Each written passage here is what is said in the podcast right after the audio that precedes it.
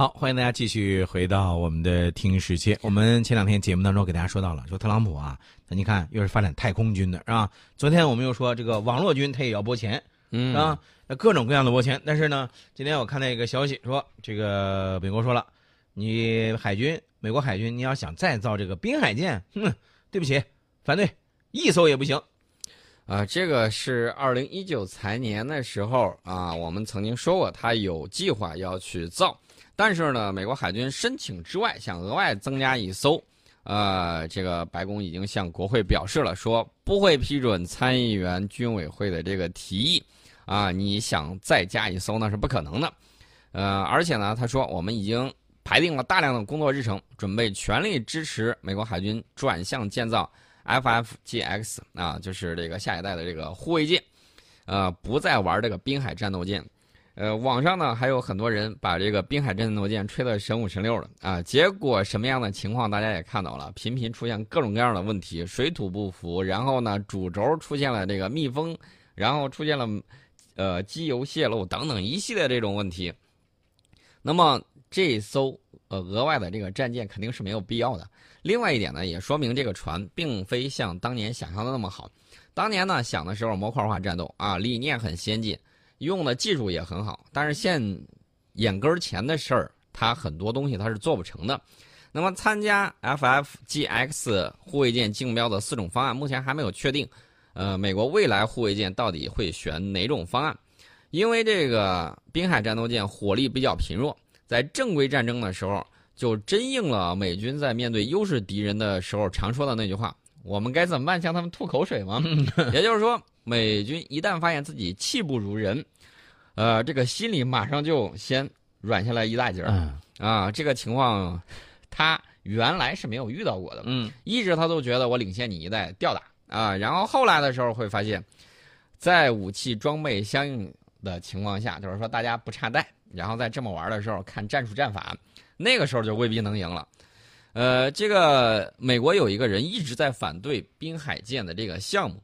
二零一七年有人问到这个麦克马瓦尼的时候，就是白宫行政管理和预算局局长，嗯，呃，问到他的时候，他就说了，他说我反对建造更多的滨海舰啊，他也知道这个东西不管用。啊，这个华而不实啊！他说，首要的问题是海军不想要啊，美国海军不想要这个东西。海军真的不想要吗？美国确实确实不想要 啊，太贵了。而且他说了，美国海军希望获得一种更具杀伤力的战舰，以取代滨海战斗舰。嗯，呃，在二零一八年啊，这个马瓦尼呢曾经被迫让步，在这一年的预算里头增加了一艘滨海战斗舰的费用，因为如果只有一艘订单。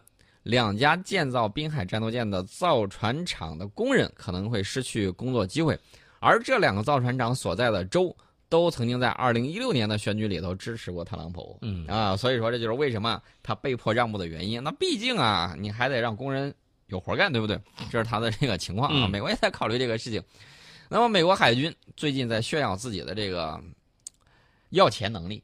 啊，为什么叫要钱能力呢？他说，我现在百分之五十的舰载机能够完整作战。你看那意思，言外之意就是我还有百分之五十，那不行啊，不能完整作战呢。对啊，你你这你得你得拿钱那是不行的。对，呃，当然了，他也是表示啊，美国海军可用的超级大黄蜂舰载战斗机数量，经过两年的努力，从总数的三分之一恢复到了接近一半。嗯，那你不能说百分之五十能用啊，叫接近一半，那还是不到百分之五十。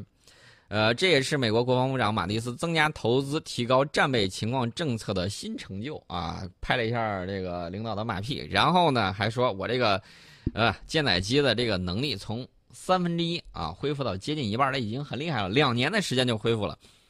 原来你美国海军的这个战斗机有三分之二都在那趴窝啊，不管用啊，嗯，各种各样出问题啊，啊，不能正常部署啊，各种因为过度老化什么之类的，你这这其实就是想换飞机了呗。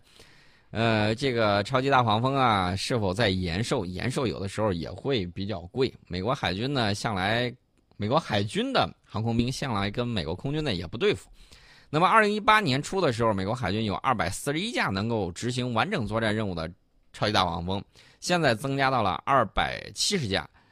啊，这个数字呢，其实也并不是很多啊。嗯，呃，我记得当时美国海军部长理查德呃斯潘塞。他曾经在一次会议里头，他回忆说，在他接手这项工作的时候，他为当时海军战备状况有多么糟糕而震惊。他打了一个比方，他说：“我当时甚至对战备状况到底有多少缺口都没有完整认知，缺口有多深有多广。我面临面对的情况就是马厩里只有累趴下的赛马，但每天都必须去比赛。嗯，这跟他整体的这个战略啊有关系，因为他要当世界警察，满世界去溜达，那肯定啊，你这些会被累得够呛。”啊，这个战略出了问题，真是这个主将无能，累死三军啊！我们古话有这么个一个说法，嗯，他这个战略失误的时候，就属于这八爪章鱼，什么都要占住，恨不得再多出来八只手。当这种情况出现的时候，第一又不增加人，第二呢，飞机又逐渐的在老化、过度使用，嗯，那你说它保持完整率，那肯定是一项不敢奢望的事情。那怎么办呢？这个国防部长马蒂斯呢，他就有个想法，就是投钱，然后呢进行激励。啊，提高战备情况，然后两年来呢，有了一个逆转，也仅仅是从这个，呃，今年年初的二百四十一架，增加到了二百七十架。嗯，哎呀，大家可以算一下这个数字，然后算一下这个比例。这个超级大黄蜂呢，是在一九九五年首飞啊，到目前为止，大部分的机龄接近了二十年。呃，那么在美国总统的要求之下呢，美国海军将增加。一百一十架超级大黄蜂 Block 三的这个战斗机啊，我想说一下，那你这个 F 三十五还部署不部署了？这个东西可是占经费的啊。嗯，你部署一百一十架，那它相应的这个费用就在 F 三十五里头，它就可能，哎，就会少一些啊。虽然说专款专用，但是你这个总的钱数是有限的啊。然后呢，这个情况就比较郁闷。美国海军作战部的副主任。比尔·莫兰去美国海军奥西尼亚基地对战备状况进行调研的时候，今年一月份他去调研了啊。调研之后，呃，在采访里头他就说，目前美国海军面对的问题不仅仅是飞机过度使用的问题，还有一些是在经费不足状况下被迫做出的两害相权取其轻的选择。这是美国海军舰载机部队，那么他这个海军舰载机部队呢，大部分都在航空母舰上。还有一小部分呢，在哪儿呢？在陆地上，在陆地上执行这个训练啊，等等，这个维护的等等一系列的这种任务。因为你在航空母舰上修，呃，当然可以修的，但是大的这种保养啊，等等一系列的，还是需要在这个岸上。那么这个里头呢，就又出现了一系列的这种问题啊，因为投入的钱少，因为各种各样的这种啊官僚扯皮。那么美国海军的这个士气呢，我们看海军舰载机部队，嗯，呃，大家还有印象没有？前一段时间，美国有一个国会议员，他的儿子是在这个教练级部队啊，在教练级部队出现什么样的情况？要培训这个海军舰载机的这个飞行员呢？说那个舰载机不行，然后呢，大家全部罢飞不干了，啊，结果呢就导致啊，人家这个老爹在那里头狠狠的这个不是投了一票，而是举了个提案，把他们。这个上头啊，挨个讽刺了一番。接下来呢，这个美国海军他又自己想办法。去年的一年，大家都看到了，完全是美国海军碰碰船的一年，各种撞船，撞完了之后，在运载的时候还能再撞啊。这个战舰的这个肚子还能被这个呃运输船还能再豁一个大口出来，你就可见这个里头，呃，这个整体的作战准备，然后他平时的这个训练水平。啊，大家大概会对第七舰队有一定有一个一定的这种了解。我们不能说它所有的都差，最起码我们看到碰到的这个几艘是确确实实出了问题。啊，这个是一方面训练不足，另外一方面呢士气看来也不是很高涨。另外一方面呢，就是他们自己说的太疲惫了，啊，完全是在高负荷的在运作。大家也知道第七舰队是在干嘛的，嗯，啊，它的这些高负荷运动是因为什么样的这种原因？肯定不会像他说那样，我来我来啦，我又走了，没有那么轻松的，一定是被礼送出境啊！我这个礼送是要加引号的。另外呢，大家也看到前一段时间的时候，啊，有一些这个视频，他们就给放出来了。放出来之后，前前后后得到了我们至少六次以上的这种无线电的这种警告。然后呢，他也不敢说贸然就去闯啊，只是在。边缘啊，等于说打擦边球，在这个边缘在外面，然后呢盘旋。那么以后啊，我告诉大家，还记得不记得两年前我曾经给大家说的？我说现在他们也就是啊，兔子尾巴不长了。原因非常的简单呢，等到到这个飞机场都建好之后，等到战斗机都入驻之后，你还往这儿来，战斗机直接给你来个铜滚啊！你想玩这个进攻式铜滚，想玩这个防御式铜滚，都没有问题，你想怎么玩都可以。所以说，你看，说到这个超级大黄蜂啊，我就突然又想起来了，变形金刚里头的这个呃汽车人是吧？嗯呃，我的，但是呢，那个毕竟是一个科幻的一个影片是吧。啊，现那个超级大黄蜂是一辆汽车，我知道，我那毕竟是影片当中呢显示的，那实际上在现实生活当中，这个超级大黄蜂已经不再是超级了。啊，人家愿意起这个名字，你不能干涉人家吧？嗯人家愿意起什么名字，比如说他非要叫这个狗蛋儿啊，或者是狗剩啊什么之类的，嗯你也没办法，人家对不对？对对对，你说的很对、嗯啊。人家就愿意叫超级啊，你就叫他超级啊。比如说很多居民，世界上很多居民都把它叫塑料虫，那那这个它也就应着了，对不对？啊对啊。啊，接下来呢，我们再说一下这个，还是跟飞机有关。欢迎大家继续回到我们的听时间。我们刚才说到了要继续说飞机的事儿，接下来呢，咱们说另外一个国家德国。嗯这个飞机呢是要卖飞机啊，有些人呢这个想要买飞机啊，其实是想要换飞机，但是有些呢就是强行过来推销，啊，你买我的吧。嗯，呃，我们要知道啊，德国作为战败国是被禁止拥有核武器的，但是呢，它又是北约集体防卫体系中的一部分。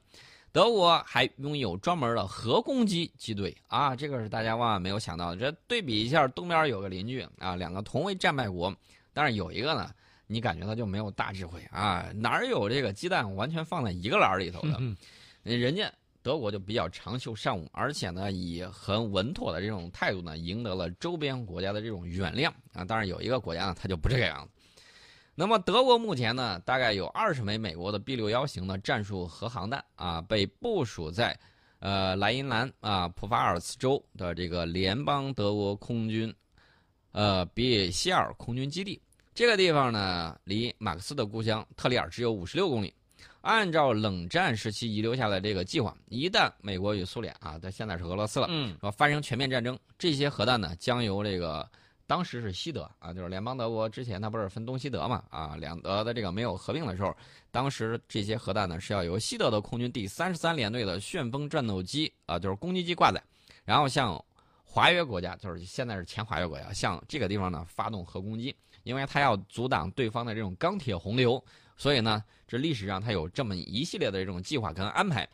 那么德国政府现在正在考虑使用欧洲联合战斗机台风更新它的核弹攻击部队。呃，美国政府呢说 这个好生意你就不要想着往外推了，对吧？嗯呃，另外一方面呢，大家也知道，驻军用谁的武器装备，这个跟政治是密切挂钩的。然后人家就想了，这个你还想反天啊？之前尾气门罚你罚的爽不爽？嗯啊，这个时候呢，美国呢就力推德国采用美国战机，比如说 F 三十五，来承担投掷核弹的这个任务。但是这个举动呢，又牵扯到美呃，就是德国正在推进的有一个进程叫欧洲防务自主啊，就是想独立自主啊。啊、美国想你还想跑啊？驻军我还在你那儿，你就想跑，这是不可能的事情。那么最先进、最有能力的肯定不会是 F 二十二，因为这个不太符合现代战争的这种要求啊，符合现在信息网络战的这种要求啊，充当这种信息网络战的这种打击节点的，非 F 三十五莫属。那么德国外交关系委员会，呃，里头有一个人呢，他就说啊，在美国现任总统的这个背景之下，德国的核攻击、核攻击机更新并非仅仅是一个技术问题，因为这个美国现在正在不遗余力的推行它扩大出口的这个政策，军工产品呢是美国少数能够拿得出的这个拳头产品。我们知道德国的这个呃机电产品嗯啊，高端机床水平也是很不错的。呃，美国有的，呃，德国有的也有啊。美国可能有些做的不太好的，德国做的反而比它还好。所以说呢，在竞争的方面呢，我们知道美国车很难竞争过德国车啊，这个在中国市场表现尤其的明显，这个大家也能够看得出来。那么特朗普呢，可能会利用美国在德国核攻击机问题上的影响力，促成德国采购美国战斗机。原因非常的简单呢，你挂的核弹都是我做的呀，你不要想着说这个挂核弹的飞机，然后你继续拿着欧洲的去玩。呃，美国军工企业呢，通过这个方面也可以开辟新的这种市场，以此作为这个这个总统自己改善美国贸易的这个政绩。大家不要忘了，他去中东转了一圈儿，一个两千多亿的一个大单子，然后呢，又接下来是一个几百亿的美元的大单子。啊，这都是军工产品啊。这次如果德国要换这个机队的话，那怎么说买 F 三十五，应该应该也是比较有意思的事情。那么德国正在和欧洲国家力推的下一代空战项目，就是下一代战斗机计划。我们之前讲过这个英国的，英国啊号称自己的这个叫六代机，德国现在已经吸引到了法国和西班牙的这个加盟，嗯，要一起搞出欧洲自己的这种五代机，啊，从而大大促进欧洲防务自主的宏伟蓝图。如果在此关键啊时刻，说是顶不住压力啊，直接买了美国的这个飞机，我在想，欧洲五代机的这个计划是不是可能前景堪忧？我觉得五代机你们就不要再想了，老老实实买美国的这个 F 三十五。至于说你考虑六代机的问题，六代机我觉得美国现在也没有想明白到底六代机怎么样，五代机还有改进的空间啊。至于是否拥有部分六代机的这种功能能力，啊，是否会更贵，是否会到空间，就是这个呃外层空间，然后呢进行这个交火，这个事情大家都不好判断。所以说呢，六代机各种各样的这种新奇的这种技术往上加，比如说加了虚拟现实的这种技术，英国不是自己说嘛？我把飞机座舱仪表盘都给取消了，哎，对，就用虚拟现实技术。虚拟现实 VR 是吧？啊，我一直在想这个东西有点科幻，但是德国是否能够坚持到底？我个人在想啊，这个再过一段时间再看看吧，看看他们到底是房屋自主优先呢，还是美国制造得逞？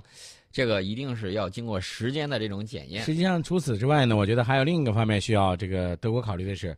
现在 F 三十五是美国给他推销的，对吧？嗯，还有其他的国家呢，其他国家也会考虑啊。你不是要更新吗？来啊，我这儿也有啊。呃，其他国家有什么呀？你有飞机啊？其他国家不会有东西卖给他的。英国的自己现在还要用 F 三十五，他怎么卖啊？然后这个法国，法国对，法国现在，法国现在虽然他一直大错公司一枝独秀，但是这个东西呢，确确实实不太好说啊。嗯。呃，如果硬要用的话，现在法国也没有五代机的这个计划在里头啊。嗯，要做也是几个国家一块儿做。现在这个投入，你再看这个时间，我不能想象他现在会投。你五代机是要投很多钱的，几百亿那是打不住的。对，投完了之后，你在以现在起步来说，嗯，二十年之内啊，再我们给他减点时间，十五年能够做成。这就已经很不容易了。以以往这几位兄弟的这种啊脾性啊来看，八十年代开始折腾，到九十年代的时候散伙，花了上亿美元，什么也没弄成。